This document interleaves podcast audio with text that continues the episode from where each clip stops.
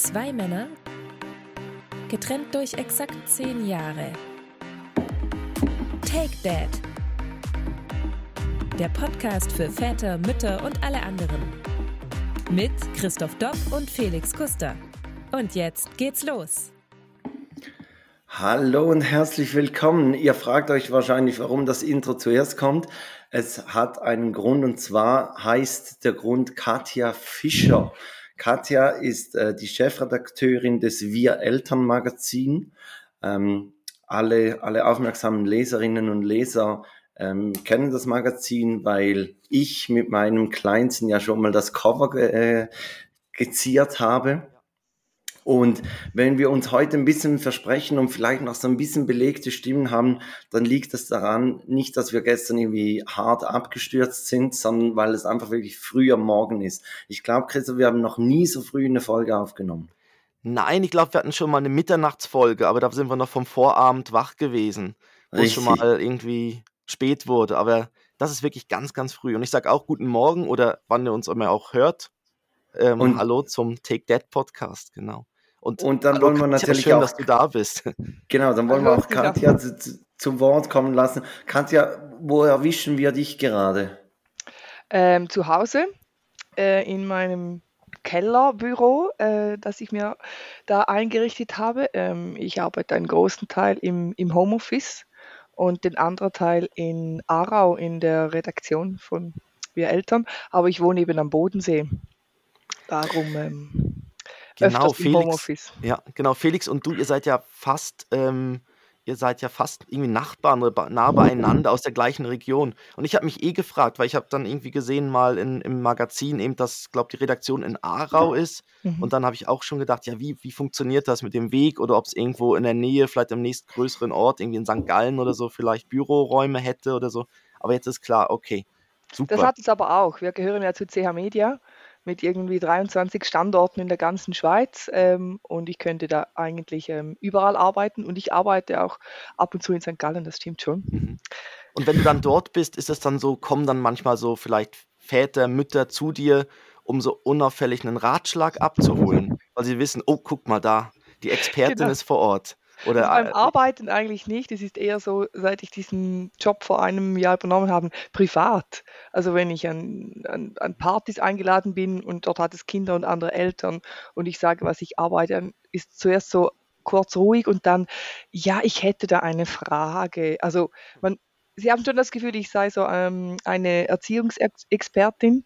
Äh, ich muss dann immer sagen, nein, ich bin immer noch Journalistin. Also mich interessieren diese Fragen und ich suche auch nach Antworten, aber ich bin nicht perfekt und ich bin nicht die, die beste Mutter hier, also gar nicht. Aber versuchen dann die Leute in deinem Umfeld sich auch so dann als die perfekten Eltern zu zeigen? Also merkst du dann auch, wenn, wenn sie Fragen stellen, stellen sie sie ganz korrekt, wo, ja. wo du merkst, ja, ich, glaube, du möchtest auf was anderes aus und, und sag's auch einfach gerade. Ja, das kommt vor. Also Leute, die mich nicht kennen.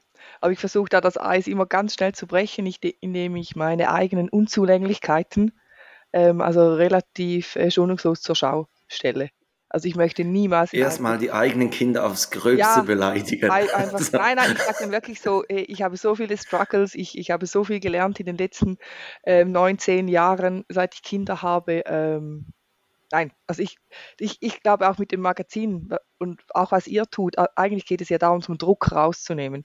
Die Eltern machen sich schon so viel Druck, die Erwartungen sind so hoch und ich wäre wirklich die allerletzte Person, die da noch hinkommt und, und sagt, aha, ja, okay, das war jetzt etwas laut und du weißt, man sollte Kinder nicht ähm, drohen oder nein, das passiert uns ja allen. Also nein, wirklich gar nicht.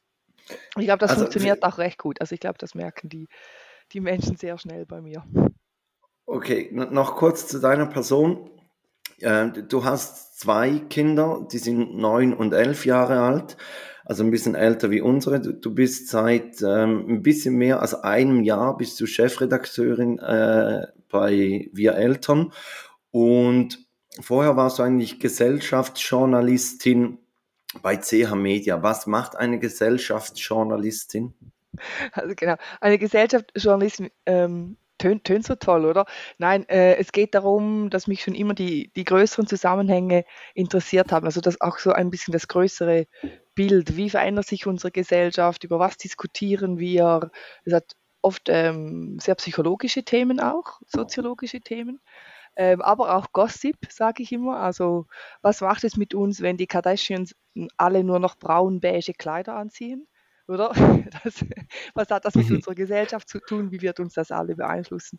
Ähm, ja, es geht um die großen Bögen und da kommt Familie und Vereinbarkeit, kam da schon sehr, sehr früh ähm, zu mir auf meinem Pult, schon als ich noch keine Kinder hatte. Ähm, ja, weil ich glaube, eben Familienthemen sind momentan etwas, äh, was die Gesellschaft sehr nicht spaltet, sondern interessiert. Also da setzen wir uns alle sehr intensiv damit auseinander, oder? Was ist Familie?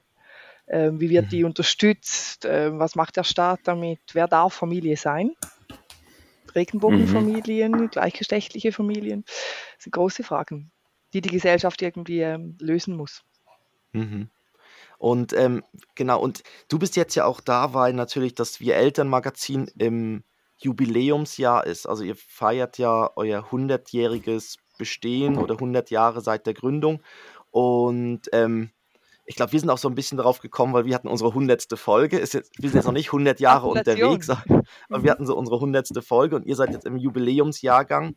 Und man erkennt es jetzt auch bei dem Magazin, es hat ja immer so ein schönes Goldsiegel jetzt drauf, glaube ich, irgendwo mhm. auf dem Cover, auf, der, auf dem Titelbild, wo es heißt irgendwie 100 Jahre wir Eltern oder so.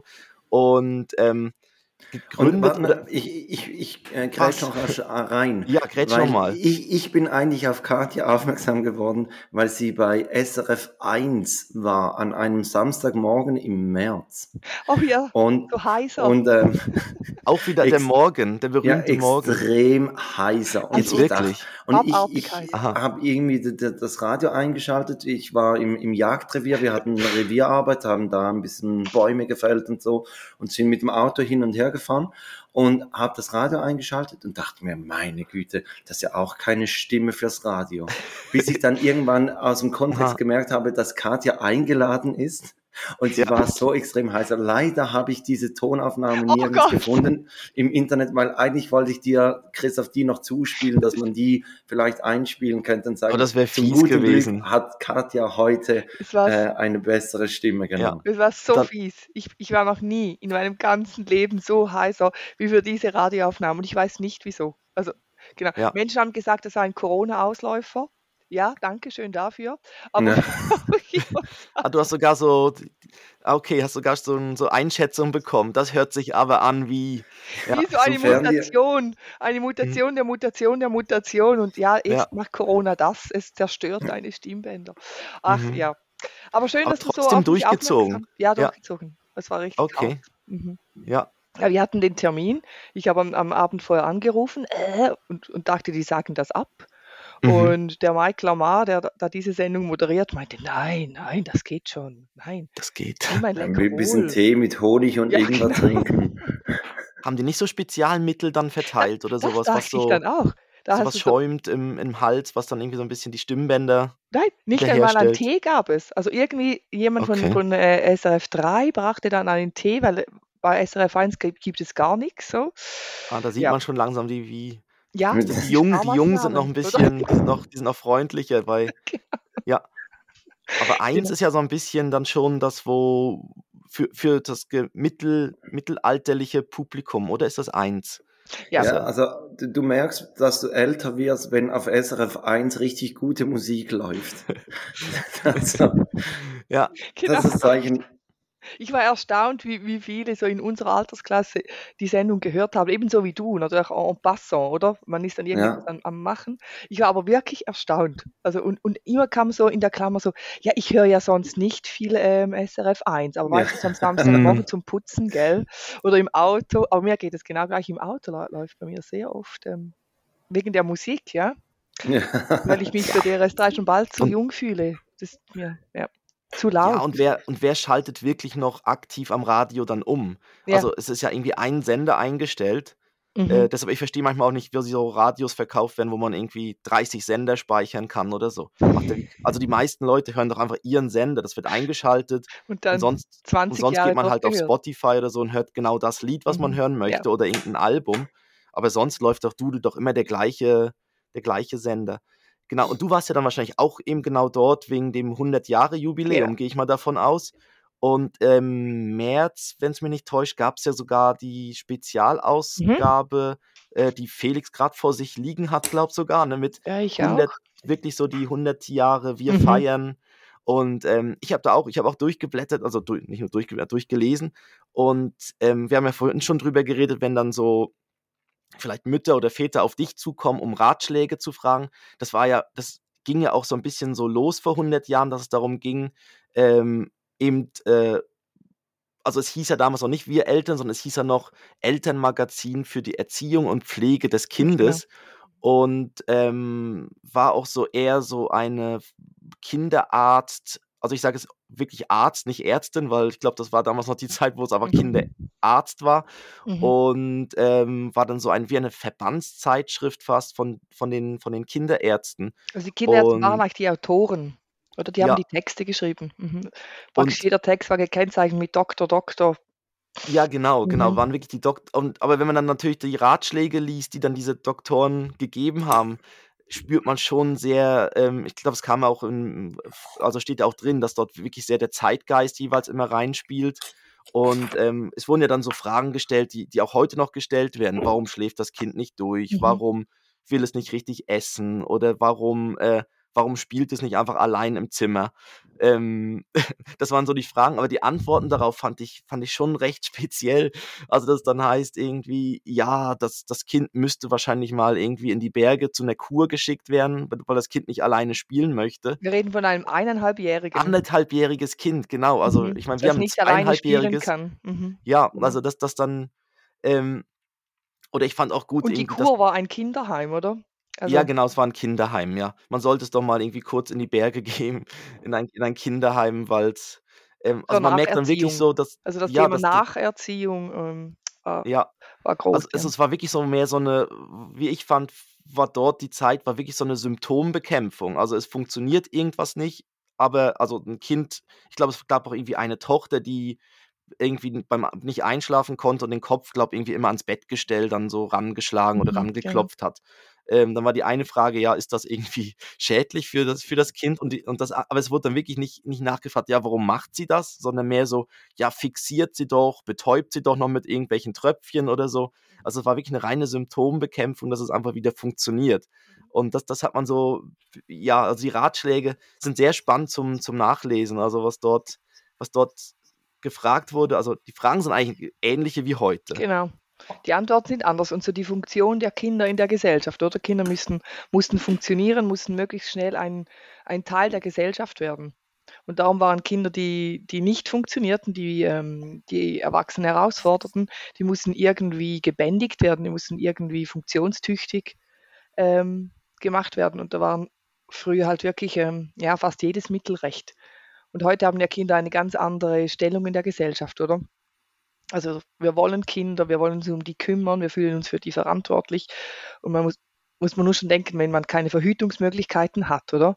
Dann sind natürlich äh, Kinder einfach auch Gottes Segen, aber auch eben Gottes, wie soll ich sagen, nicht gerade Strafe, aber oder? Die waren einfach da, oder? Die musste man dann irgendwie durchbringen und hoffen, dass sie nicht krank werden. Und ähm, ich finde auch den Titel zur Pflege des Kindes, also, also am Anfang ging es fest darum, ähm, das Kind sollte nicht krank werden, nicht mangelernährt sein, also es war komplett existenziell. Und heute befinden wir uns an der Spitze der Pyramide, wenn du so willst, der Bedürfnispyramide. Oder heute sind wir hier oben, äh, wo es geht, Selbstbestimmung, äh, der Wert des Kindes, Emotionsregulation, oder? Und nicht mehr, ist es genug und bekommt es nicht irgendwie Keuchhusten und stirbt daran. Genau, oder irgendwelche Hygienetipps oder so. Viele oder Hygienetipps, ja, genau. Die dann wahrscheinlich auch noch waren und ähm, Seuchenbekämpfung. Ja, eben, Thema, das, das waren natürlich ganz andere Themen vor 100 Jahren, also eben 1923, dann weiß man ja, mhm. wo man sich da bewegt. Also wurde natürlich auch Essen, wahrscheinlich dann auch gewisse Mangel. Ernährung war ein bei, Riesenthema. Mhm. Und auch die Werbung. Es war praktisch nur Werbung drin von, ähm, von Ernährungsfirmen. Und Zusatz, ja. also so von, von Ofi war damals nicht einfach nur ein Süßgetränk, sondern da ging es um Stärkung. Ganz viele mhm. Werbungen mit für das starke, wohlgenährte Kind. Oder das war das Ziel. Ja. Also je dicker, desto besser, oder? Und heute ist äh, auch ein ganz Ja, dann anderes kommen sie Thema. halt auch Aber gut da, durch den da Winter durch. früher Ne? auch diese, diese Paidol-Kinder, ne? die, die einfach zu viel Paidol, so, so, so wie eine, eine, eine Stärke, äh, Maisstärke gegessen haben und die wurden dann halt ein bisschen fester. Also Aber ich meine, wenn man früher auch die Werbung so für Zucker anschaut, wurde ja Zucker auch als etwas Gesundes verkauft. Das war es natürlich auch, wenn, wenn die ganze Ernährung sonst fast zuckerfrei war. Also die war ja praktisch frei von raffiniertem Zucker. Und dann war das natürlich ein Riesending, wenn man dem Kind da irgendetwas unterrühren konnte. Damit Mhm. es, also die Mütter hatten ganz viele Fragen ging- gingen um dünne Kinder. Also diese ganz dünnen, wie heute viele Kinder sind. Das war für, für Mütter damals ein großes Problem. Das hat sich auch auf sie selbst zurückgeworfen. Mein Kind ist so, sieht so dünn aus, das wächst nicht richtig, das gedeiht nicht, oder? Kinder müssen gedeihen wie Pflanzen. Ähm, ja, und, und die, immer nasse Schuhe. genau, die Industrie hat sich extrem auf das spezialisiert. Also so äh, Nahrungsergänzungen, so wie wir sie heute auch wieder kennen, aber für Kinder. Aber wann hat das gedreht? Jetzt ernährungstechnisch. Ja.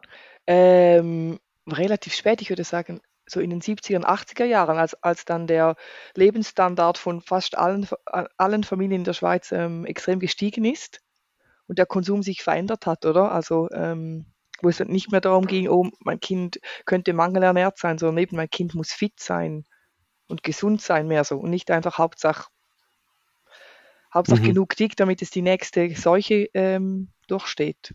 Ja, Ja, ich würde es sagen, ging natürlich den schon darum, 70ern. gewisse Reserven halt zu Ja. haben, um halt Da waren zwei Kriege, oder? genau eben, es war mitten in der Kriegszeit, also es war ja zwischen Also den Kriegen dort ähm, die Zeit und ähm, Da war ein ja, bisschen Fettpolster, war wahrscheinlich die beste äh, Prävention, oder? Um durch Krisenzeiten durchzukommen. Das, also ich, ich finde das sehr verständlich. Äh, das muss man schon in einen zeitlichen Kontext setzen.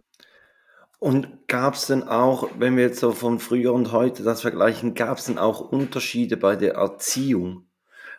Ja, riesige natürlich. Also riesige ähm, Also ähm, ja klar, Unterschiede. so, ich sage jetzt mal so, so, dass man vielleicht früher eher noch, noch ein bisschen körperliche Züchtung reingebracht hat, aber also meine Frau und ich, wir, wir haben uns eigentlich mal vorgenommen, dass wir versuchen, ohne zu, zu drohen, also Genau. oder Mhm. wie, wie soll ich sagen, dass, dass man sagt, mhm. hey, wenn du das nicht machst, dann aber Mhm. gibt's heute im Freibad kein Eis. Ja, genau. Mhm. Aber wir haben irgendwann auch festgestellt, es geht gar nicht.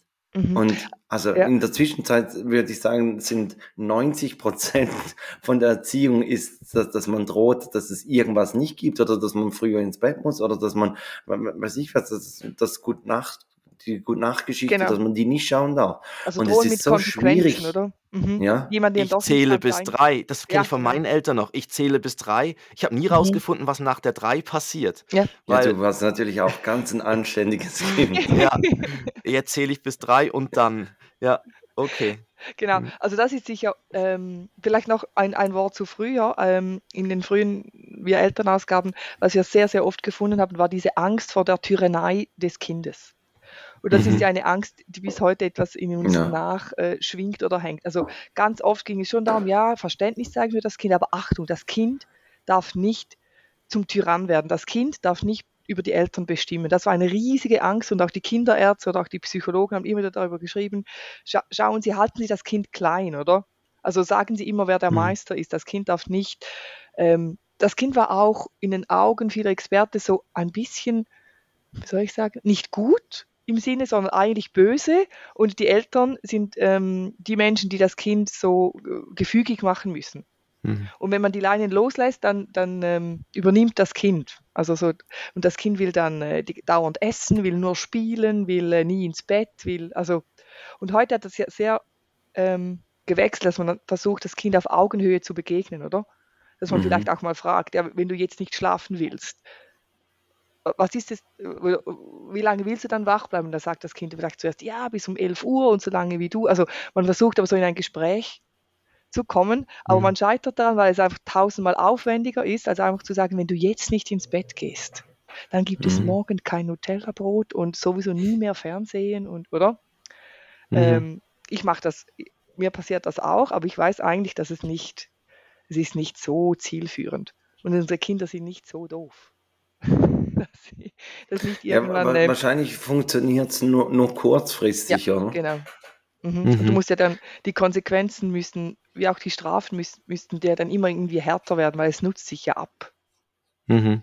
Also Wir hatten mal einen Gast hier im Podcast, ähm, der hat erzählt, wenn er andere Kinder sieht, die einen Wutanfall haben in der Öffentlichkeit, mhm. dann denkt man sich doch als Eltern immer so, oh Gott, oh Gott, was denken alle anderen? Und ja. er hat gesagt, er denkt sich dann immer nur, zum guten Glück ist nicht mein Kind. Ja, genau. Mhm. Und, mhm. und das hilft mir, seit er das gesagt hat, hilft mir das extrem. Mein Kleiner hatte am Wochenende auch in, in, im Einkaufszentrum einen Wutanfall und ich mhm. dachte mir, alle Eltern, die jetzt das sehen oder alle, die vorbeilaufen, denken sich einfach, ach, gut, das ist nicht mein Problem, das ist sein mhm. Problem. Und nicht mhm. irgendwie, oh, was ist denn das für ein Rabenvater und was hat der gemacht, dass jetzt der Kleine hier so rumstampft und alles, mhm. sondern wirklich einfach, und, und das hat mir extrem geholfen. Mhm. Weißt du, was noch mehr helfen würde, wenn wir das auch sagen würden in diesen Situationen? Das denke ich mir oft. Also weißt, äh, klar, nichts, also wenn du so vorbei. Haha, dein Problem dann, mit dem Finger nein, nein, auf ihn nicht so. Aber ich versuche das zum Beispiel, wenn ich irgendwo einen, einen, Elternteil sehe, dass ich dann zum Beispiel manchmal nur den Blickkontakt suche und nur mit Blicke versuche, ich verstehe dich so. Und nicht mhm. so, oh, was machst du jetzt da, sondern so, mhm ist okay, es ist okay. Ja. Oder? Und ich, ich glaube, dass, dass das schon sehr, sehr helfen würde, weil eben der Druck von außen, wenn ein Kind austickt, ist ja sowieso schon, für das Kind ist es unglaublich anstrengend, müssen wir auch sehen. Kein, kein Kind mhm. findet das ähm, lustig, äh, in der Mikro am Boden zu liegen und ähm, sich dort zwei Stunden ans Spielzeugregal äh, zu ketten. Ähm, und für die Eltern auch. Und dann irgendwie so, äh, ja, oder man könnte irgendwie sagen, ich kenne das gut. Oder ich habe auch schon gesagt, vor zwei Jahren stand ich da. Oder weil meine mhm. Kinder jetzt größer sind und solche Dinge meistens nicht mehr tun. Und sehr oft so eine große Erleichterung im Blick. So, ah, mhm. okay. Du hast diese zwei tollen Jungs, die hier jetzt äh, helfen einpacken. Ich bin ich dann auch mal so, ja, ja, genau. wenn, wenn, du das Wir Elternmagazin abonnierst, ganz bestimmt. Ja, dann geht es doch ein bisschen schneller. Genau, genau. Nein, das habe ich, das, was ich vorher gemeint habe. Heute geben wir nicht mehr so viele, wir geben schon Tipps und, und auch ab und zu Ratschläge, aber was wir vor allem machen, ist äh, eigentlich die Community stärken, oder? Um immer wieder sagen, es geht allen so. Vieles geht vorbei, bleibt dabei, äh, zweifelt nicht dauernd an euch. Also so das, genau. Ich denke, das ist eine zeigt ja auch im, im, genau im aktuellen Heft geht es ja auch darum, dass man nicht perfekt sein muss, genau. äh, sondern gut genug, ähm, gut mhm. genug und einfach im richtigen, also im richtigen Moment da sein und, und aber perfekt. Also das, das, das war auch so ziemlich das, also der Felix hat von uns beiden ja zuerst das Kind, also seine Frau hat zuerst das Kind bekommen. Und das war, glaube ich, auch einer der ersten Ratschläge, wo du gesagt hast, ja, irgendwie Erwartungshaltung immer relativ tief halten. Also wenn man jetzt zum Beispiel sagt, ja, man möchte irgendwie schön mit dem Kind essen gehen. Ja, dann, genau. dann, ist es super, wenn man, wenn man das Essen überhaupt bekommt. Also mhm. und, ja, und es dann, also genau, wenn man überhaupt bestellen oder auch kann. bestellen kann oder auch in den Ferien, wenn, wenn natürlich die Erwartungshaltung riesig ist und dann möchte man eben, man sieht auf Instagram und sonst wo halt ja. dann immer die eben Ausschnitte, die perfekten Eltern und so. Und schlussendlich, denen, denen geht es genauso gleich. Also die, die Kinder mhm. haben auch ihre Themen, sie haben ihre Themen. Mhm. Ähm, man Aber sieht dann immer nur die anderen perfekten Familien, weil die mhm. anderen, die sind ja dann irgendwo im Hotelzimmer oder schaffen es nicht mal an den Strand runter. Äh, mhm. Und die Dritten mussten schon bei, bei Mailand wieder umkehren. Also, oder? Die siehst du ja dann alle nicht. Du siehst es ja nur die paar, die es geschafft haben, die jetzt zufälligerweise gerade am Strand sitzen ja. und vielleicht die Mutter sogar einen Campari Soda in der Hand hält und du denkst, Mann, was die glückliche, die hat's die gut, ja genau. Mhm. Alles, mein Urlaub ist wieder Hölle. Und ich sage immer, Urlaub ist immer 70 Prozent Hölle mit kleinen Kindern, nur 30 Prozent ist irgendwie noch ein bisschen Urlaub. Also das, ja. Und ich glaube, wenn man zu, das zu weiß, Instagram, da habe ich auch noch was gefunden. Und zwar, also ist ja auch, auf Instagram gibt es ja auch so ein bisschen diesen Trend, dass man wegkommt vom perfekten Bild und vielleicht hin mhm. und wieder mal ein Foto postet, wo man sagt, hey, wow, krass, ist wirklich anstrengend und, und der Alltag ist schwierig zu handeln und so. Und wenn man sich dann aber die äh, Kommentare durchliest, mhm. dann gibt schon, ich weiß nicht, ist es ein, ein Generationen-Gap oder hat es einfach damit zu tun, dass sich gewisse da in der Kommentarspalte ausleben möchten, aber dass sie dann sagen, hey, ich habe vor 30 Jahren auch zwei Kinder mhm. großgezogen und, und habe das alles mit links gemacht und ihr, mhm. ihr stellt euch da immer so hin, als wäre es heutzutage viel schwieriger. Ist es denn heutzutage schwieriger, Kinder zu haben wie früher? Mm, ja. Aus welchem Grund? Ähm, ich glaube, es ist schwieriger, weil wir mehr wollen, oder? Ähm, also wir haben diese Kinder sehr selbstbestimmt. Wir entscheiden den, den Zeitpunkt, wir entscheiden wie viele Kinder und haben das Gefühl, wir sind so richtig ready, oder? ja, wir haben jetzt äh, da alles äh, vorbereitet und jetzt kommt dieses Kind und äh, wir wissen, wir sind doch sonst im Leben irgendwie äh, einigermaßen erfolgreich und dann kommt dieses Kind und von einem Tag auf den anderen äh, ist man komplett selbst äh, fremdbestimmt. Und das war in früheren Generationen, die waren ja ihr ganzes Leben lang schon viel fremdbestimmt, und möchte, vor allem die Frauen, oder? Also das, da gab es nur mhm. eine Rolle und dann kamen diese Kinder und die Mutter hatte auch schon diese Rolle. Es war dann eher die Erfüllung des, des Lebensziels oder des Lebenssolls. Ah, jetzt sind diese Kinder da. Und ich habe das auch gemerkt. Ich, ich war dann ja auch noch, ich wollte auch noch arbeiten, ich wollte auch noch eine gute Freundin sein, ich wollte auch noch meine Hobbys haben. Also dieses Hin- und Hertanzen ähm, bei den vielen verschiedenen Rollen, die ich eigentlich einnehmen kann und darf. Und dann kommt diese Mutterrolle und die sprengt einfach mal alles weg. Und wer bin ich dann noch, oder? Und ich glaube, Frauen in früheren Generationen hatten viel weniger Wahlmöglichkeiten. Dadurch war es aber auch vielleicht ein bisschen einfacher, weil dieses, ähm, wie soll ich sagen, ja, diese, diese, diese Zerrissenheit, oder? Ich habe sehr darunter, darunter gelitten, unter dieser Vereinbarkeit und nicht nur Job, sondern Vereinbarkeit von, von all meinen Bedürfnissen, die mein Kind einfach so weggesprengt hat und gesagt hat, und jetzt gilt nur noch mein Bedürfnis. Das war ich mir nicht gewohnt, mein ganzes Leben lang nicht, oder? Ja, wahrscheinlich Aber dann ist es eigentlich anstrengender, weil die Eltern wie, wie ein eigenes Selbstverständnis Leben. haben von mhm. ihrem Leben. Ja, genau. Und, und für die Männer ist es ja wahrscheinlich heutzutage auch ein bisschen anstrengender, weil sie sich früher einfach aus der Verantwortung rausgenommen haben. Genau. Also ja. nicht alle, aber. Aber viele, für viele ging es einfach weiter. Ihr Selbstverständnis ja. war ein, ein, ein, sehr berufliches, oder? Ein, ein finanzielles zum Teil auch. Also das war die Rolle. Und die ging, ging dann einfach weiter. Aber heute ist es ja auch so eben, du, du, du hast ja ein Leben aufgebaut und dann kommt dieses Kind und erwartet von dir eigentlich totale Aufmerksamkeit. Trotzdem solltest du aber noch ein paar andere Dinge und willst die auch, weil die die gu gut tun, weil das, also unsere hochindividualisierte Gesellschaft macht es nicht einfach zum Kinder aufziehen, weil Kinder eigentlich, wie soll ich sagen, besser aufgehoben sind in, in ähm, glaube ich, in weniger individualisierten Gesellschaften, oder? Also wo, mhm. wo, da, wo das einzelne Individuum mehr für die Gruppe funktioniert. Das tun wir schon lange nicht mehr, würde ich jetzt mal sagen.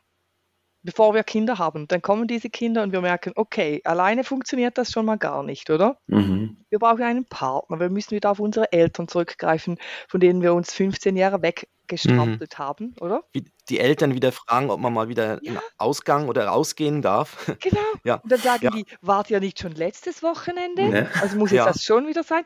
Also lauter Abhängigkeiten, die wieder entstehen, von denen wir uns ja vorher so erfolgreich freigestrampelt mhm. haben. Frauen oder auch Männer wieder finanzielle Abhängigkeiten. Kann ich mir dieses Kleid kaufen? Oder? Mhm. Liegt die neue E-Gitarre drin? Oder? Plötzlich muss mein Mann mich solche Dinge Spielst du die auch, die E-Gitarre, die hinter dir hängt? Die ist von meinem Mann, oder? Die ja. ist nicht von mir. Aber, ja. aber als wir noch keine Kinder hatten, musste er mich doch nicht fragen, wenn er sich irgendetwas gekauft hat. Oder? Mhm. Und plötzlich bist du wieder so in einem, in einem Gefüge von ganz vielen Abhängigkeiten. Das, glaube ich, ähm, ja, kann auch etwas unglücklich machen. Man sagt ja, niemand ist unglücklicher wie Eltern mit Kindern zwischen etwa 1 und 6 Jahre. Wie alt sind eure Kinder? Zweieinhalb. Voll drin. Voll. Also du, ja. du, siehst uns an, wir sind, die unglücklichsten. Im, im, im, Im, Tal des Unglücks. Aber ja. es wird besser. Nein, aber die, die, Statistik ist da ziemlich eindeutig. Und das ist eben wegen diesen vielen Ansprüchen, die, und weil sich das Leben da so stark verändert, ohne dass man noch also man kann ja da sich nicht mehr einfach aus der Verantwortung rausnehmen, oder? Eben auch die Väter nicht mehr. Ja, aber also meine Frau und ich sagen das schon auch oft, dass wir uns so ein bisschen auf die Zeit dann freuen, wenn es einfacher wird, dass man vielleicht mal gemeinsam eine ne Fahrradtour machen kann mhm. und mhm. vielleicht die Kinder, was ich was dem Nachbarsmädchen am Nachmittag kurz geben kann oder so. Also ja. wir, schauen schon ein bisschen vor, weil im Moment ist wirklich einfach, wie, wie du sagst, einfach fremdbestimmt. Mhm. Genau, genau. Eben und, und, und und, und dass schon kleinste Entscheidungen so, so viele Abhängigkeiten provozieren, oder? Mhm. Also eben, ich will joggen gehen. Für Menschen ohne Kinder Ja, geh doch einfach, einfach los. Ja. Menschen mit Kindern ist eine, eine Joggingrunde, braucht Organisation, braucht Absprache. Ja. Und meistens klappt es dann nicht, weil dann der Zweite gerade irgendwie durchdreht und der Partner sagt, nein, nicht gerade jetzt oder nicht, oder, mhm. oder ich muss jetzt mhm. kochen, kannst du bitte?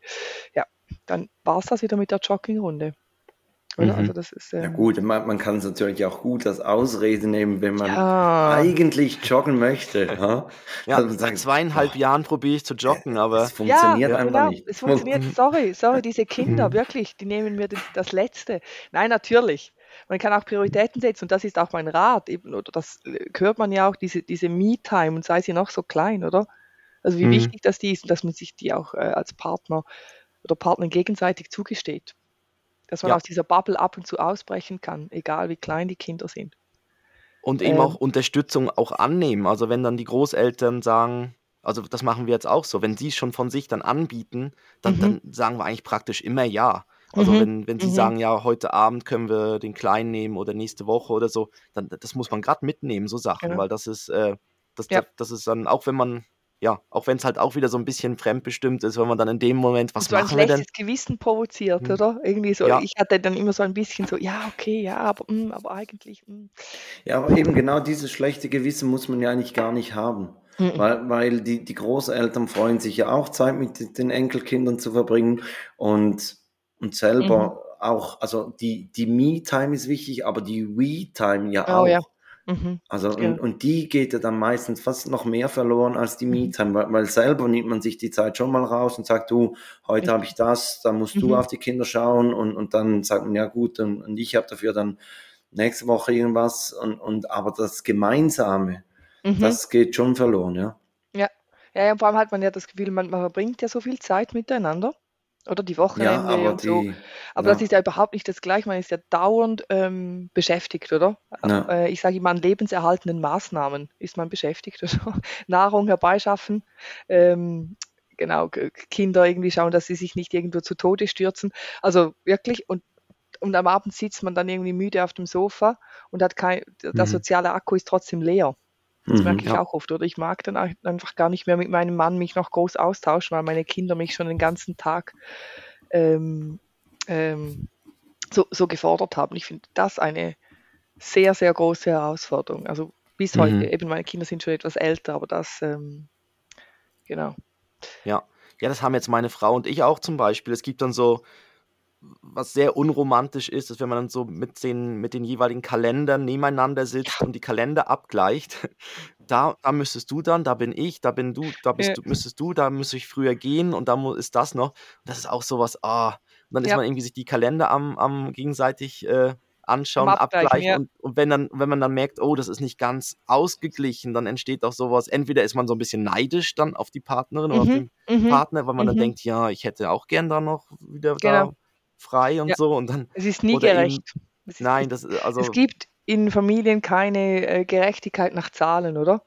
Also es ist oft so, aber ich denke immer, man muss es so in, man muss im Gespräch bleiben und es gibt so Phasen, wo, wo der eine halt ein bisschen einzahlt ins Konto, oder? Weil, weil mhm. da, vielleicht ist einer in einer Weiterbildung, muss viel fort, keine Ahnung. Ähm, aber dann, ich zähle dann immer so heimlich auf mein Konto ein und denke, ja, ja, ja, jetzt bin ich halt vier Wochenende nacheinander alleine, oder?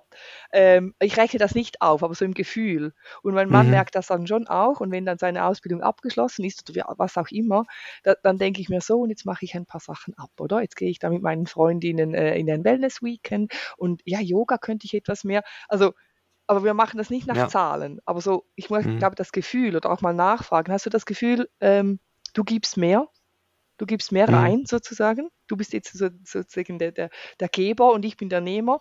Und ich glaube nur schon, wenn man da, das Da weiß man ja, welche Antwort man geben muss. Ja, wenn, aber, wenn die Frage so gestellt wird, das wer, wer dann sagt, nein, habe ich jetzt gar ja, nicht aber das stell Gefühl. Sie trotzdem mal. Ja, ich glaube, ich glaube, das Gegenüber nur schon, wenn das Gegenüber merkt, ah, du merkst das und du hast immer das Gefühl, ja klar, das ist ja klar. Aber wenn du ja das mal mhm. sagst, ich weiß, dass du momentan der, in, in, in der Geberposition bist, und ich, ich äh, schaue darauf, dass sich das dann wieder mal ändert. Ich glaube schon, dass das hilft. Also einfach so de, mhm. den Frust bei der anderen Person, ähm, bis, er, bis er hier ist und dann irgendwann ähm, der Vulkan ja. äh, über.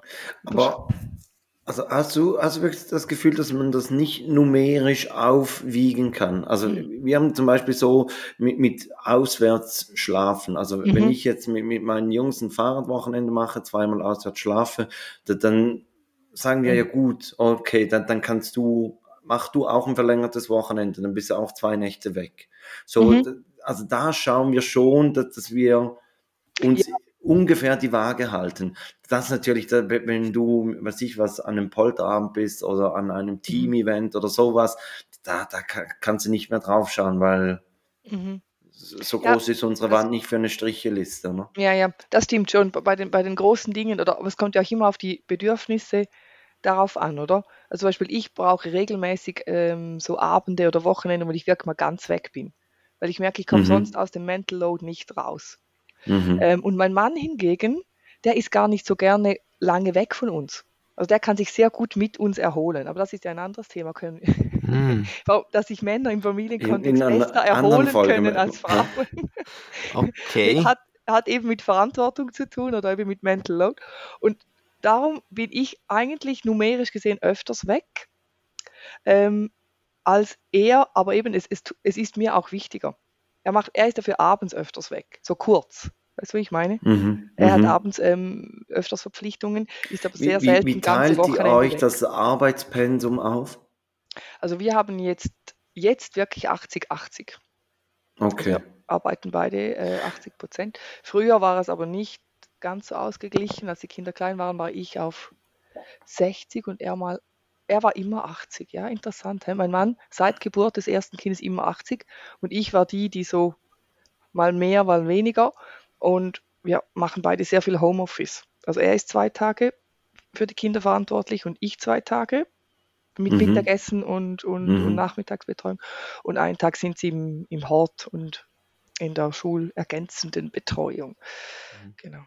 Das heißt, die 80 Prozent sind dann wirklich ein ganzer Tag ist dann frei. Also ist wieder Aha, oder nein, wir teilen uns das eben auf, oder? Also wir haben beide ähm, teilen diese 20 Prozent auf, auf die Nachmittage auf. Ach so. Das ja. ist eben so ideal, oder? Also da, darum ist natürlich bei älteren Kindern macht es ja dann Sinn, weil Vormittag ja. ist ja dann durch Schule oder genau. Kindergarten oder so dann ja eh genau. schon verplant und dann ist es ab dem Mittag dann spannend. Genau. Äh, also die Person kocht dann, oder? Hm. Und am Nachmittag sind sie sowieso meistens irgendwie bei Kollegen oder draußen oder im FC. Also, ja. ja. Und Eben, da, das, das, kommt ja dann auch noch dazu. Irgendwann sind die Kinder ja so weit, dass, äh, dass es dann heißt, äh, tschüss, und dann weiß man noch knapp, wo sie ungefähr gerade sind. Genau. Ähm, aber wir sind natürlich jetzt, ja, wir sind natürlich jetzt in einer anderen Tür- Phase und Angelperson. Genau, und früher war natürlich äh, mit Krippe und meine Eltern. Früher mhm. war dann, ich war einen Tag zu Hause, er einen Tag zu Hause, einen Tag meine Mutter und dann noch einen Tag Krippe und manchmal auch eineinhalb Tage oder zwei Tage Krippe. So. Ja, und ich, ich weiß, ich, also von früher her ist es ja wahrscheinlich auch so, ich meine, es gab ja, ich weiß nicht, ob es das immer noch gibt, aber es gab ja wirklich so Hauswirtschaftskurse oder Hauswirtschafts, so Schulen für Frauen, wo wirklich das Hausfrau-Sein Mhm. gelernt wurde früher. Und dann war es natürlich dann auch wie klar oder gesetzt dann halt, wer es dann, also wer, dass die Frau oder die Mutter dann halt verantwortlich ist, dass ihre Rolle ist, sie ja für das Mhm. auch da alles schon mal gelernt hat. Genau. Und ähm, was ich dann noch sehr spannend fand, also es ist halt auch der, der Stand damals, halt der Zeitgeist, Stand der Wissenschaft und so weiter. Und das hat sich natürlich mit der Zeit dann auch alles verändert. Mhm. Und aber was ich auch spannend fand, ist das ganze Geburtsthema, dass das irgendwie gar kein Thema war, ganz die ersten, ich glaube sogar Jahrzehnte. Jahrzehnte. Mhm. Und ja und das haben wir auch gemerkt, wo wir äh, mit dem Podcast angefangen haben, war diese, die, die Folgen, also ich glaube, wir haben auch gerade mehrere Folgen zur Geburt gemacht. Mhm, also mhm. vor, vor der Geburt geht ja schon recht danach. viel los. Genau. Und dann die Geburt selber und dann auch kurz danach. Und äh, das, war, das war auch ein Riesenthema, also weil mhm. da gibt es natürlich auch die schönsten Märchen und Geschichten drumherum, wie toll das alles ist und entspannt und sonst was. Also da, da wird ja natürlich dann, ich glaube, es ist natürlich auch wahrscheinlich auch gewisse, muss es auch irgendwie hormonell bedingt sein oder so, dass danach was passiert im Kopf, dass, dass man es dann verschönt oder schöner ah, ja. in Erinnerung hat, als es ist, weil sonst wird sich ja niemand oder keine Frau das zweimal sich antun. Hätten wir alle nur so. ein Kind. Alles und, nur Einzelkinder. Und ähm, das fand ich auch noch spannend. Also, und das kam beim Wir Eltern-Magazin ja dann auch erst so mhm. in den, ich will jetzt nichts Falsches sagen, 60er, 70er Jahren genau. vielleicht, genau. wo Geburt dann. Also die Geburt war extrem privat und sie war weiblich, oder? Und mhm. Ähm, sie, also klar, Frauen gebären, aber auch die, die Hebammen waren ja alles nur Frauen. Also es war nicht in medizinischer Hand und es, es gab auch keine Öffentlichkeit dafür, oder? Auch in Wir Eltern, mhm. oder wo ja nur Männer publiziert haben. Ähm, auch der Chefredakteur war natürlich bis weit in die, in die 70er Jahre, waren immer Männer. Und die Geburt, die, die war schambehaftet. Das war zu intim, mhm. das war schmutzig irgendwie auch, das war äh, eben da, da unten alles, eh die ganze Frauengesundheit ähm, lag ja sehr, sehr lange mehr oder weniger brach. Also dafür hat sich eigentlich niemand groß interessiert. Und ähm, erst als dann die wirklich die Medizin sich angefangen hat, ähm, für die Geburt zu interessieren, ähm, kam das lange, also als die ersten Krankenhäuser entstanden sind und man die Frauensterblichkeit bei, unter der Geburt ähm, verringern wollte, ähm, wurde das so langsam zum Thema, aber nicht für Mütter, also nicht für werdende Mütter oder Väter, sondern nur medizinisch, oder? Und, mhm. und ähm, was eigentlich bei einer Geburt abging, das wussten ähm, die Menschen ganz lange nicht, auch nicht die Frauen. Also das war so, mhm. das war mystisch, fast schon. Ja. Da, darüber ja. hat man nicht äh, geredet. Also das ist. Ähm, also auch nicht innerfamiliär, dass man mal die eigene Mutter dann gefragt hat, oh, nichts. Ich glaube, das war so schambehaftet wie Sex. Also das war mhm. wirklich. Ähm, was ähm eigentlich doof ist, weil ich meine, das, das, wo, wo, kommen die Kinder her und mhm. wie, mhm. also das Ganze, also wie ja. entstehen sie und wie, wo, wo, ja, wo kommen, wie kommen sie dann zur Welt, ist eigentlich das völlig genau. Normalste, genau. wenn man es so so überlegt. Und genau. äh, aber ich finde, das ist ja heute ja immer noch so ein bisschen so, dass das Ganze so ein bisschen mystisch ist, mit, dass dann mhm. heißt, ja, es gibt dann diese Geburtsvorbereitungskurse, wo man das erste Mal dann halt das alles so Mhm. ja, oder halt Tag der offenen Tür im, im Krankenhaus in der Geburtsabteilung. Mhm, mh. Warum lachst du jetzt, Felix? Ja, einfach, weil, weil ich mir gerade Tag der offenen Tür ja, aber ich habe auch, ja, aber zum ja. Beispiel der, der, wo, also bei mir ging es auch so, also es hieß dann, ja, und jetzt schauen wir uns den Geburtssaal an. Und ich habe mhm. gedacht, bei dem Wort Geburtssaal, das muss ein riesiger Saal sein, wo ganz viele Betten stehen und man hat einfach äh, kreischende oder mhm. äh, Frauen, die gerade am Gebären sind, dort in den Betten liegen, aber dass dann der Geburtssaal einfach ein Zimmer ist mit einem Bett drin. Mhm. Oder dass was der Kreissaal immer. nicht rund ist und ja, genau. eine Riesenenttäuschung. Ja, genau. ja. Und auch nicht Kreischsaal heißt, was ja, ja, viele Menschen manchmal früher falsch verstanden haben. Aber das war ja auch, das, aber man kennt das dann irgendwie aus Filmen, wo es dann irgendwie, dann wird so ein, so ein Tuch gespannt und dann genau. heißt es, holt doch Wasser und Handtücher. Mhm. Äh, ich musste nie Wasser und Handtücher holen, die ganze Zeit Nein. über. Das hat, also, ich glaube, es war vor Ort, hat es das gehabt, aber ja. Ja, ja. Das, ja, ja. Aber es ist auch, ich, ich merke immer wieder, es, es gibt die perfekte Geburtsvorbereitung fast nicht, oder? Ähm, als wir da mhm. Elternmagazin haben wir da auch diese legendären Bilder gezeigt, ähm, die ab den 70er Jahren dann auch immer wieder kamen, also wirklich Geburtsbilder, oder? Wo ein Fotograf halt ähm, dabei war und das ganze Szenario in seiner Schönheit und in seinem Schrecken festgehalten hat. Also da heißt Blut, ja. das heißt halt eben ähm, gespreizte Beine, ein Kopf, der da rauskommt. Zum Glück schwarz-weiß die Bilder. Genau, wir haben sie dann schwarz-weiß, die hätten wir schon mhm. in Farbe gehabt, äh, noch einmal abgedruckt und prompt gab es ja dann wieder Reaktionen, was uns eigentlich ähm, in den Sinn kam und nicht von Brüden irgendwie Menschen, sondern von Frauen, die mhm. gesagt haben, diese Bilder würden sie nie mehr aus dem Kopf kriegen und sie hätten doch gelernt bei so Hypnobirth-Kursen und so, dass die Geburt so ein schönes Erlebnis sei und mit Wellen und sie müssen sich schützen vor solchen negativen Berichterstattungen. Das ist aber nur die mhm. Realität mhm. und diese Frau hatte ja keine mhm. schlimme Geburt. Wir haben da ja. nicht, das war kein Not-Kaiserschnitt, äh, ähm, sondern das nee, ist eine normale ja. Geburt, wie sie in Spitälern, ja, das stimmt, äh, stattfindet. Aber das ist für gewisse ist das schon zu viel. Also mhm. Also das, das, das erleben sie wie als fast gewalttätig. Und dann sage ich, ja, eine Geburt ist etwas Gewaltiges, oder? Also mhm. was da mit dem Frauenkörper passiert, das dürfen wir nicht beschönigen. Es ist aber machbar oder? Es ist schaffbar. Also es ist ja nicht so, ähm, aber es ist, ähm, ja, es ist auch biologisch ein Wunder, mir, oder? Also das ich habe an mir die, diese Woche selber festgestellt, dass sich bei mir auch etwas getan hat. Und nämlich habe ich einen Podcast über diesen Dammbruch in der Ukraine gelesen. Dammbruch? Und jedes Mal, jedes Mal, wenn sie die, diesen Dammbruch, wenn sie dieses Wort verwendet haben, ich weiß, hatte ich einfach was anderes im Kopf. Dammschnitt, Dammbruch, ja. oder? Also, ja, Dammriss. Also das, ja. Mhm. Also genau. da, mhm. da merkt man auch, man wird ein bisschen älter und, und der Horizont hat sich ein bisschen geweitet. Genau, genau. Also ich glaube nicht, aber, aber heute sprechen wir da wenigstens drüber. Früher wussten die ja. Frauen nicht einmal, dass sie einen Dammriss hatten. sondern die Ärzte haben das einfach wieder zugenäht und dann hatten die Frauen manchmal jahrelang Schmerzen, äh, konnten keinen guten äh, Geschlechtsverkehr mehr haben, weil sie überhaupt nicht im Bilde waren, was da unten alles passiert ist, oder? Heute wird Mhm. darüber gesprochen, auch der Arzt sagt, was er tut ähm, und was Mhm. passiert ist. Und diese Selbstermächtigung unter der Geburt, das ist, das ist ein Riesenthema immer noch. Also, dass sich heute Mhm. die Frauen halt eben nicht mehr so viel gefallen lassen wollen ähm, und damit mit, mitsprechen wollen, was mit ihrem Körper passiert. Das ist eine wichtige Mhm. Entwicklung. Aber sind natürlich auch wieder viele Optionen, die einem jetzt gegeben werden, wo man Mhm. auch so ein bisschen dann auch wieder in so eine leichte Überforderung dann kommt, wenn es dann Ja. heißt, es gibt da den ich will jetzt nichts Falsches sagen, es irgendwie es gibt ja dann unterschiedliche Stühle, es gibt die das Mhm. Wasserbecken für die Wassergeburt, es gibt dann unterschiedliche Positionen und so weiter. Ähm, und dann, ähm, wurde meine Frau gefragt wurde, was also man man hat dann wie so eine Checkliste bekommen, wo man ankreuzen konnte, was in Frage kommt und so weiter. Mhm. Ähm, also ein bisschen wie im Restaurant das Menü auswählen.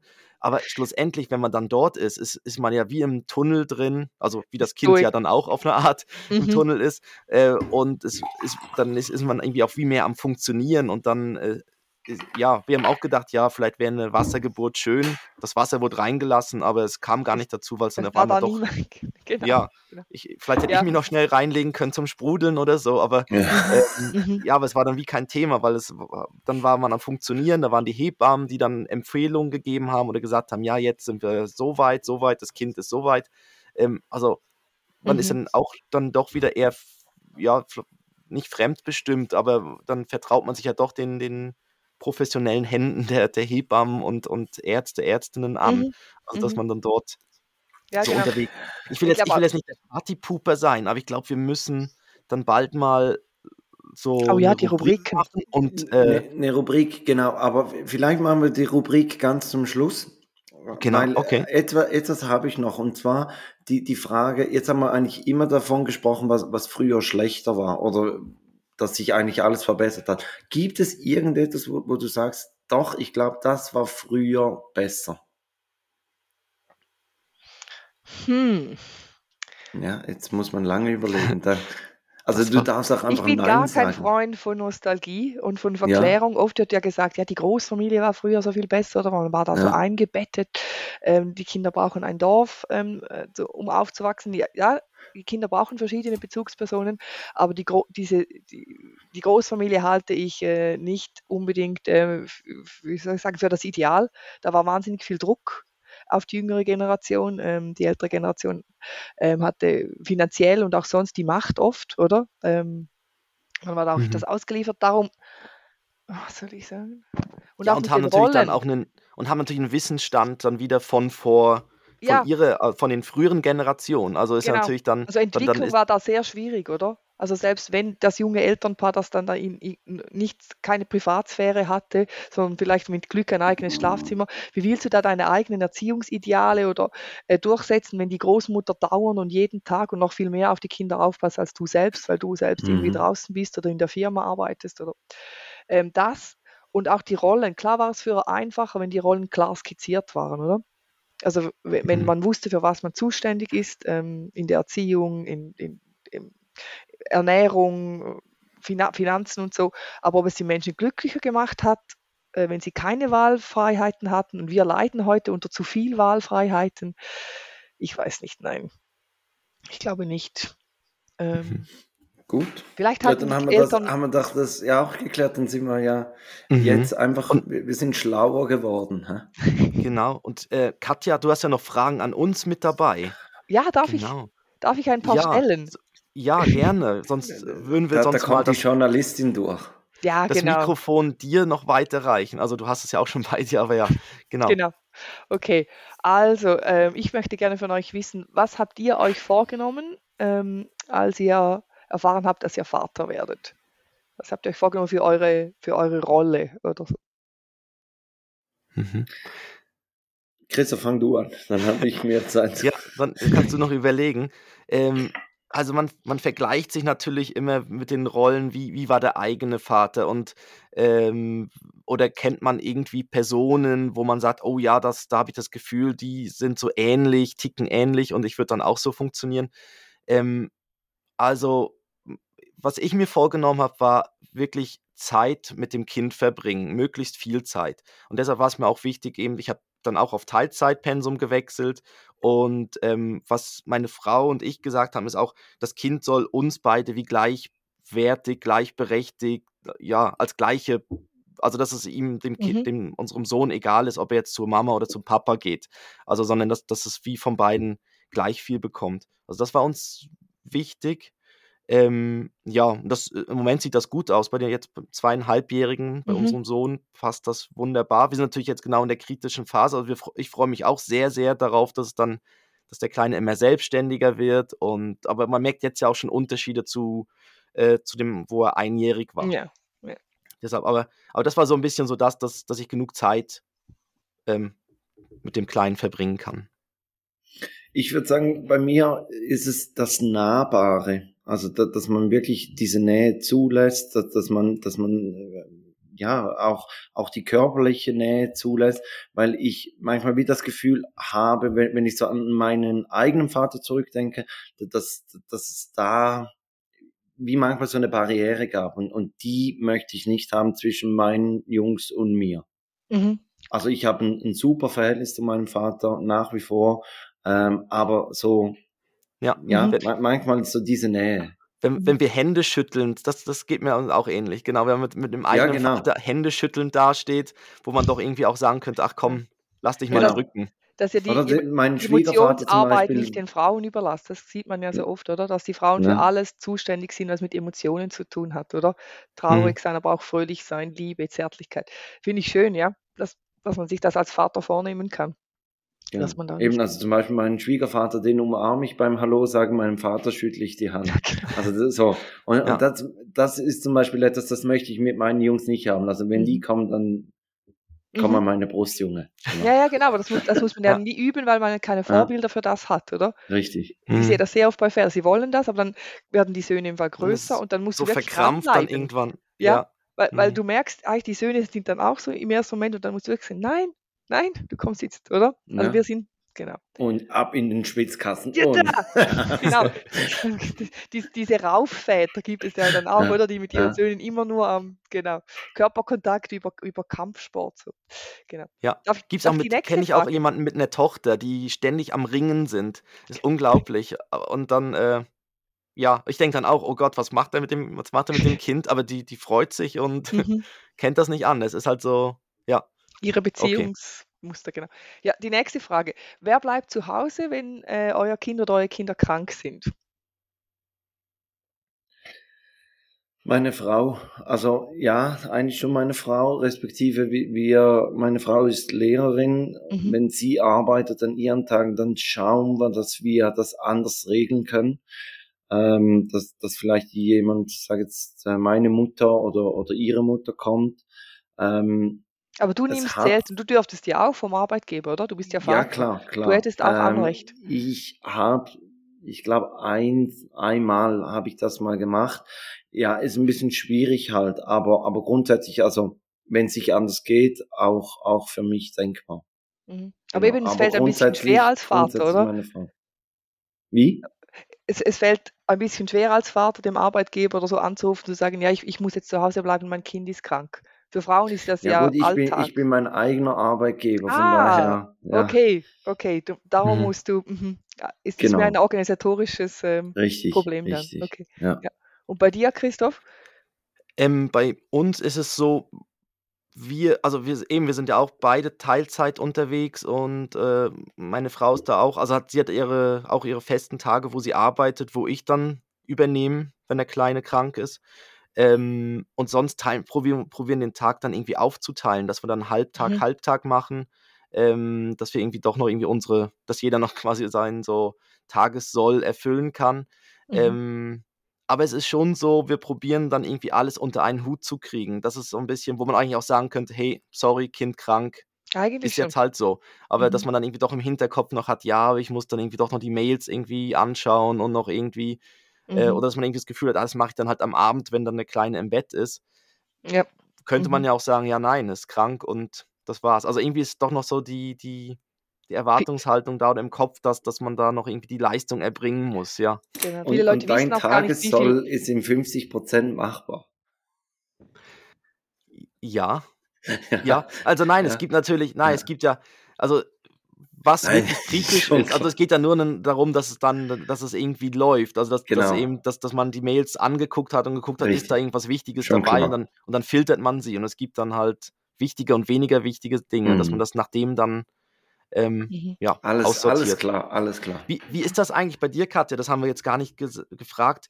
Äh, bei der Entstehung von so einem Heft dann, also von dem, äh, ist ja nicht, ich glaube nicht ganz monatlich, aber fast monatlich, ich glaube zehnmal im Jahr. Ja. Mhm, genau. Und ähm, ist es dann wirklich so, dass ähm, wenn, wenn's, wenn gerade das aktuelle Heft rausgekommen ist, fällt man so ein bisschen in so ein Loch hinein und ist dann wieder so zum, zum immer umso näher dann wieder die, wie nennt sich das, Deadline kommt mhm. oder dieser Abgabetermin oder die Veröffentlichung wird dann, mhm. dann stressiger. Also mhm. spürst du sowas auch? Also, dass du dann sagst, ja, nein, jetzt ist gerade ein Heft durch und dann ist es so ein bisschen ruhiger, dann ist man mhm. noch Themen irgendwie am Sortieren genau. und dann kurz davor ist es dann wie, ähm, wird es etwas stressiger oder etwas intensiver, das sicher schon, ja, genau. Aber es sind so Wellen und eigentlich wird es vor allem für's, für, für mein Layout-Team ist es kurz vor Abgabe wahrscheinlich am, am stressigsten, oder? Weil die ja. warten dann, dass, dass all diese Texte, all diese Bilder und Illustrationen kommen und müssen dann das, daraus ein tolles Heft ähm, machen. Und dort mhm. ist eigentlich die, die Schlüsselstelle oder, oder das Nadelöhr. Dort muss alles durch. Und ich warte dann wieder hinten für die Abnahme, ähm, schau, ob alles zusammenstimmt, ob die Titel richtig gesetzt sind, ob die Texte so gekommen sind, wie wir uns das vorgestellt haben. Ähm, das ist aber ein laufender Prozess. Also ich bin jetzt schon an Texten daran für den Oktober ja. mit Autoren und Autorinnen. Ähm, mhm. Den September haben wir schon mehr oder weniger geplant, aber noch nicht ganz. Also wir sind eigentlich immer an drei Heften dran, wenn du so willst. Ja. Oder? Also Eines ist kurz dann auch Abschluss. die Möglichkeit, gewisse Artikel ja. rüberzunehmen. Genau. Also, dass man dann halt so ein bisschen auch wie Puffer hat oder so mhm. spielen kann, damit, dass man sagt, okay, dann nehmen wir den noch Absolut. eins weiter. Ja. ja. Habt ihr schon mal mit der Schriftgröße gearbeitet, dass wenn der Text zu wenig, wenn es noch mehr Text gebraucht hat, habt ihr einfach gesagt, komm, machen wir ein bisschen ja. nach, oder sagt dann das Layout-Team, das geht nicht. Das geht absolut nicht, aber man kann ja mit den Bildern, oder?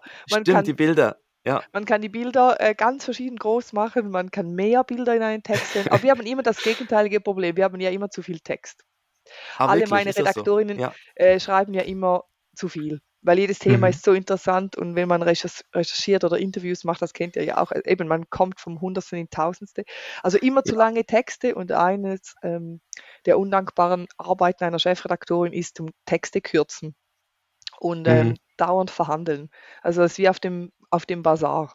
Oder ich ja, sage. Immer kürzt du meine Texte. Ja, nein, auch ich sage 8000 Zeichen. Sie liefern 9000 Zeichen. Ich kürze auf 7,5 Zeichen. Sie verlängern wieder auf 8000 Zeichen. Also es ist die ganze Zeit ja. so, wie auf dem türkischen Bazar. Ja. Und am Schluss einigt man sich dann so in der Mitte. Ähm, und sagt, und sie sagen, äh, du kannst jetzt keinen Satz mehr streichen, sonst ähm, versteht den Text niemand. Und ich sage, ja. Und dann kommt hm. die Layouterin und sagt, und übrigens habe ich hier noch drei tolle Bilder, die müssen auch noch rein, also mach den Text bitte noch einmal kürzer. Also so ist das äh, auch ein, ja, ein, ein Verhandeln, also ist viel Kommunikation, bis so ein Heft steht. Es arbeiten ja etwa, puh, ich habe das gestern mal so etwa 20 Leute arbeiten an jedem Heft äh, mit allen Fotografinnen, Illustratorinnen, Layouter, Texterinnen, Kolumnisten. Nein, wahrscheinlich eher 25. Also bis so ein mhm. Heft dann. Und auch ohne Druck und Versand natürlich. Nur. Na, na. Okay. Ja. Dann ähm, hast du noch eine Frage? Ja. Katja, die auf den. Genau, ich habe noch eine ganz kurze, fiese Frage, die ich immer gern Vätern stelle. Oh, Welche oh, Kleidergrößen tragen eure Kinder jetzt? jetzt? 92 und 110. Ja, keine Ahnung, ob es stimmt, aber es gibt es zumindest. 98. Sehr gut. 98 bis, und wir sind jetzt aber dran, die 102 im Bekanntenkreis zu fragen, ob, ob irgendwo Kleidung 102 bis 110 umherliegt, dass Immer. man da. Die, die, äh, diese Väter, die diese Antwort sofort ähm, beantworten können, so wie viele Mütter, da merke ich immer da, bei denen ist der, der Mental Load wirklich ähnlich verteilt. Wenn man weiß, dass das Kind eben schon bald wieder einen größten Wechsel vor sich hat und man schon mhm. gedanklich damit beschäftigt ist, ob man dann die richtige Badeanzüge und vielleicht schon die Skischuhe und oder das, ja, genau. das ist ein großer Teil des Mental Loads, oder? Und wenn man sich da ganz draus nehmen kann, das geht es kommt auf die Rollenverteilung drauf an oder wie man das abgemacht hat, kein Problem. Aber darum, äh, ich, ich weiß es, weil ich am Wochenende im Freibad war mit den Jungs. Meine Frau war nicht dabei und mhm. sie hat für, für die Jungs neue UV-Shirts genau, gekauft. Genau. Das, uh Und ich wusste nicht, welche für wen sind. Mhm. Und dann muss ich natürlich auf die Größenzettel schauen mhm. und wusste gut. Genau, ja. oder, oder wer legt mal die Wäsche zusammen, oder? Wenn, wenn man das nie machen muss, äh, dann weiß man auch die Größen nicht und ich, ich, gebe zu, also mein Mann und ich, wir haben das mit der Wäsche komplett aufgeteilt, ist auch okay für mich. Ich mache die ganze Wäsche. Ähm, er macht anders, aber durch das gehört. Das ist eine geile Aufteilung. Geil, das ist tolle Aufteilung. Wir haben den Haushalt auch total aufgeteilt. Sie macht alles, ich nicht. Ich mache nichts. ich mische mich nicht ein, genau. Ich störe nicht. Ja, ich störe ja. nicht. Ich störe nicht, ja, genau. Aber ich, ich kritisiere dann aber auch nicht. Genau, ja. so in die Richtung. Mhm, ähm, genau. Ja, noch, noch ein Tipp bei den UV-Shirts macht Sinn, die auch immer ein bisschen größer zu haben, weil sonst, wenn die nass sind, ist es so wie so eine Presswurst. Dann kleben die Kleinen da drin. Dann, äh, also, da, da macht es auch manchmal Sinn, dass sie so ein bisschen drüber drüber hängen. drüber so, hängen. vor, allem, vor allem macht Sinn, dass es nicht für Erwachsene diese Größen gibt, oder? Ja, genau. Aber bei den Kleinen sehen die cool aus. Also das sind so ein bisschen, die ja, aus wie kleine so australische Surfer oder so. Richtig. Von denen kannte man ja. das so wie so ein kleines ja, Neopren, wie so ein genau. kleiner Neoprenanzug. Ja, ja. Nee, aber Größen haben wir im Griff, dann haben wir das zumindest bestanden. Genau. Und ähm, genau, aber eine Frage habe ich noch. Was ist eure größte Angst in Bezug ähm, auf eure Kinder? ich meine jetzt nicht, dass sie sterben. Das können wir mal ausschließen. Das haben wir alle okay. Angst. also nicht Straßenverkehr, nicht sowas. Na, nein, aber genau, wenn ihr euch so vorstellt, eure Kinder werden, werden älter und so, ja. Äh, meine größte Angst ist, dass sie in der Schule gemobbt werden. Mhm. Mhm. Dass sie da äh, Außenseiter sind, dass sie gemobbt werden, dass sie irgendwie wirklich Probleme haben, sich in, so, so in der Klasse einzubringen. Und, und ja, mhm. das, das, ist mhm. meine größte Angst. Ne? Da spricht natürlich auch der ehemalige Lehrer, ne? natürlich so. Ja, ich ähm, meine, das, das ehemalige Mobbing-Opfer. aber, aber, du bist natürlich während der Schule. Also bei mir ist es auch so, dass, äh, dass der Kleine dann äh, Freunde findet, äh, und, und ja, auch, äh, ähm, was ich auch wichtig finde, ist, dass, dass er weiterhin zu meiner Frau und zu mir, oder macht er ja noch nicht richtig mit zweieinhalb, aber dass er zu uns kommt, wenn er, wenn ihn auch irgendwas beschäftigt, dass er, dass er mit uns offen über möglichst vieles reden kann. Das wäre, mhm. fände ich auch noch wichtig, dass nicht irgendwo, dass er nicht in sich hineinfrisst. Sich so verschließt. Dann, mhm. Aber genau, hast du nicht das Gefühl, Christoph, dass du das dass du das beeinflussen kannst. So, ja, dadurch, dass wir natürlich jetzt viel mit ihm genau, über Sachen Anna, reden und zeigen, Mobbing, dass du, ja. Bei, beim Mobbing in der Schule, da hast du wie das, keinen Einfluss mehr. Also nein, da, da kommt dann auf das Gruppengefüge drauf an und ja, das und kannst du dann, nicht beeinflussen. Ja, und früher gab es auch, da gab es in der Schulklasse oder so, gab es einfach immer eine Person und niemand konnte dann genau, also man konnte ja, im Nachhinein weiß man ja nicht warum. Also mhm. meistens war es dann irgendwie. Gut, aber spannend ist ja, dass diese Person meistens an mehreren Orten dann dieselbe ist. Also in der Schule, im, im, bei den Pfadfindern, im Sportverein, später dann vielleicht auch im, im Militär oder so. Das ist eigentlich, diese, diese Rolle ist meistens wie, wie fix. Also weißt du, was ich meine? Leute, die, die da ein bisschen unten durch mussten, die mussten fast überall unten durch. Und deshalb sage ich, ich hoffe einfach nicht, dass, dass meine Jungs so diese Rolle abkriegen. Mhm. Mhm. Aber ist auch gefährlich, so etwas zu sagen. Da würde wie sagen, einmal Opfer, immer Opfer, oder? Aber ich sage meine, beim Mobbing, es ist nie das Problem mm, des Opfers, sondern immer der Täter, oder? Und klar kann sich dann in, in einer Person so eine, so eine Rolle selber verfestigen oder? Ja. Dass, dass du dann auch, wenn du in einem neuen Milieu bist, dich so gewöhnt bist an diese Rolle, ähm, ähm, sofort wieder in die hineinfällst, oder? Und vielleicht auch entsprechend irgendwie reagierst. So, mhm. so reagierst, wie, wie, wie, typische Täter sich das ge gewohnt sind. Das sind ja dann, das kann sein, du, du bist äh, besonders emotional oder besonders äh, reagierst besonders schnell. Also eine, eine kurze Zündschnur, was ja einfach nur, wie soll ich sagen, Charakterzüge sind. Mhm. Ähm, aber ich kann dich da ein bisschen, also nicht beruhigen, es gibt das immer noch und so, aber ich finde, die Schulen haben da wahnsinnig vorwärts gemacht in den letzten Jahren. Also wie ja, sensibel die auf, auf solche äh, Mechanismen reagieren und auch das Klassengefüge wirklich ähm, wahnsinnig viel mhm. mit den Kindern sprechen. So viel sprechen. Also meine Söhne, was die erzählen, was da alles besprochen wird. Ähm, ich habe das Gefühl, die sitzen ganze Morgen in diesen Kreisen mit irgendwelchen Emotionskarten und ja, also da wird schon ganz viel versucht, ganz früh irgendwie auch so, jeder darf sein, wie er ist. Mhm. Ja. Und wenn jetzt ja, halt die gibt, Eva anders ja. ist und anders Es gibt ja, glaube ich, auch immer weniger okay, die Klasse. Ja. Auch die mhm. Klasse an sich gibt es ja auch immer weniger, sondern es sind ja dann oft wirklich diese Gruppen und es wird sehr durchmischt und so. Und das, mhm. äh, und früher war man einfach wirklich in der Klasse drin, dann gab es den Klassenlehrer, der also ich meine, bei uns gab es noch keine Schulpsychologen oder sowas. Und das, da gab es mhm. Re die mhm. Religionslehrerin, den Religionslehrer vielleicht noch so, die so ein bisschen in die Richtung gingen, aber ja. mit denen wollte man auch nicht unbedingt immer alles dann so besprechen. Ja, ja. Und dann der also Rektor, da hat man eher dann so ein bisschen pro Rektor und Rektor hat man eher so ein bisschen Angst davor gehabt, ne? Wenn man den zu tun hatte, dann war irgendwas nicht dann war gut. nicht gut, war nicht gut. Ja, ja. Und deshalb, also da ist natürlich jetzt schon sehr, sehr viel passiert. Ähm, ja. Ja, ich glaube, wir, wir lassen die Rubriken weg, oder? Wegen ich würde auch sagen, wir sind über eine Stunde. Also ich glaube, oh, wir ja. sind jetzt da wie die 9000, 10.000 Zeichen, die. Ja, genau. genau. Aber wir haben keine Layouter, Layouterin, die, da, die uns da, da wegkürzen. Kein das ist ja das Gute. Der dann einfach hinten wegschneiden. Ja, und dann. Äh, ja, und dann wird es genau. einfach. Also, da, da, machen wir jetzt ganz schnell vorwärts mit, mit dem Abschlussprogramm und zwar äh, die Spotify-Playlist. Oh, da bin ich gespannt, wir haben, Katja. Wir haben gesagt, du darfst einen Song draufpacken. Was möchtest du drauf haben? Also, ich habe da einen speziellen Interpreten, den ich wahnsinnig mag, und zwar heißt der Giesbert zu Knüpphausen. Der heißt wirklich so. Du bist genau wie Christoph. Man kann nicht einfach irgendwie Udo Lindenberg oder weiß ich was nehmen, so, sondern man muss einen ja. nehmen, wo man jeden Buchstaben mit dem G wie Gustav, I wie Ida. Wie, wie heißt er? Also Giesbert Giesbert. Giesbert, zu, ja, ja, gut, ja, ich habe ihn schon gefunden. Klipasen und, und, und jetzt, wenn du wirklich wie Christoph bist, nimmst du nicht einen von den beliebtesten fünf, die gerade zu oberst wären. Äh, doch, das könnte sein, weil das ist so ein toller Song von ihm, Das Licht dieser Welt. Ja, der ist, der ist äh, sogar am meisten gehört von ihm. Perfekt. Genau. Und zwar ist das ein Song, den er für seine Kinder ähm, geschrieben hat, als äh, die noch ganz klein waren, ich glaube, als zur Welt kamen.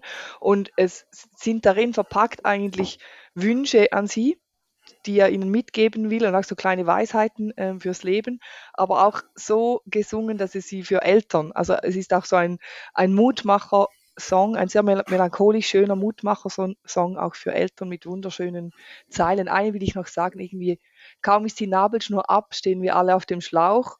Das Chaos hier ist unendlich, doch die Liebe ist es auch. Ja? Kann oh. man deinen Kindern etwas Besseres mit auf den Weg geben? Mhm. Das also, ist wirklich also, sehr schön. Das also mein Sohn ist ja im, ja, mhm. also mein Sohn ist ja immer noch sauer auf mich, dass ich die Nabelschnur durchgeschnitten habe, wo, wo wir das mal erzählt haben bei der Geburt, dass Papa da schneiden durfte und dass es erstaunlich hart war, die durchzuschneiden. Ähm, hat er immer noch gesagt, ja, ist er immer noch so ein bisschen, nein, nicht schneiden, nicht schneiden. Warum hast du das getan? Genau, warum genau. hast du das getan? Genau, das ist. aber ja.